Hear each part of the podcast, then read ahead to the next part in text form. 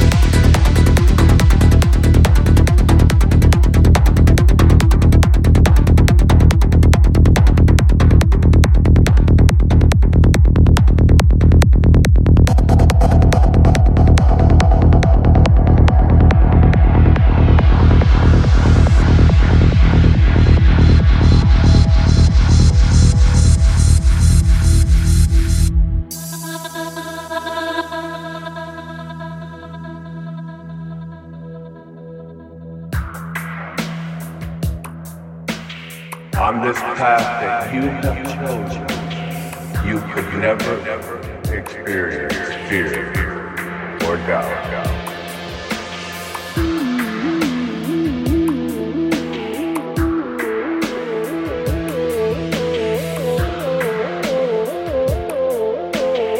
Greatness, greatness comes from being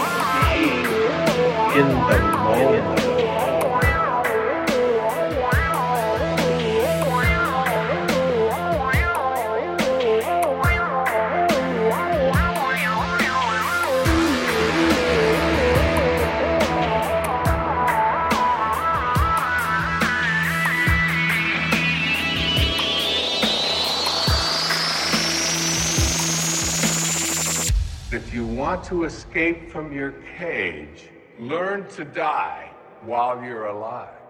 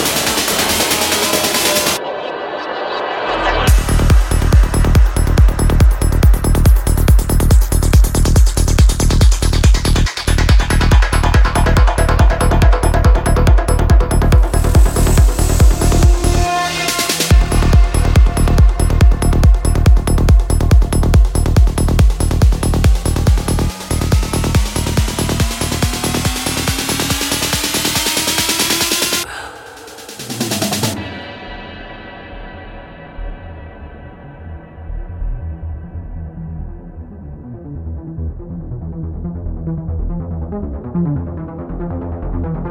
you.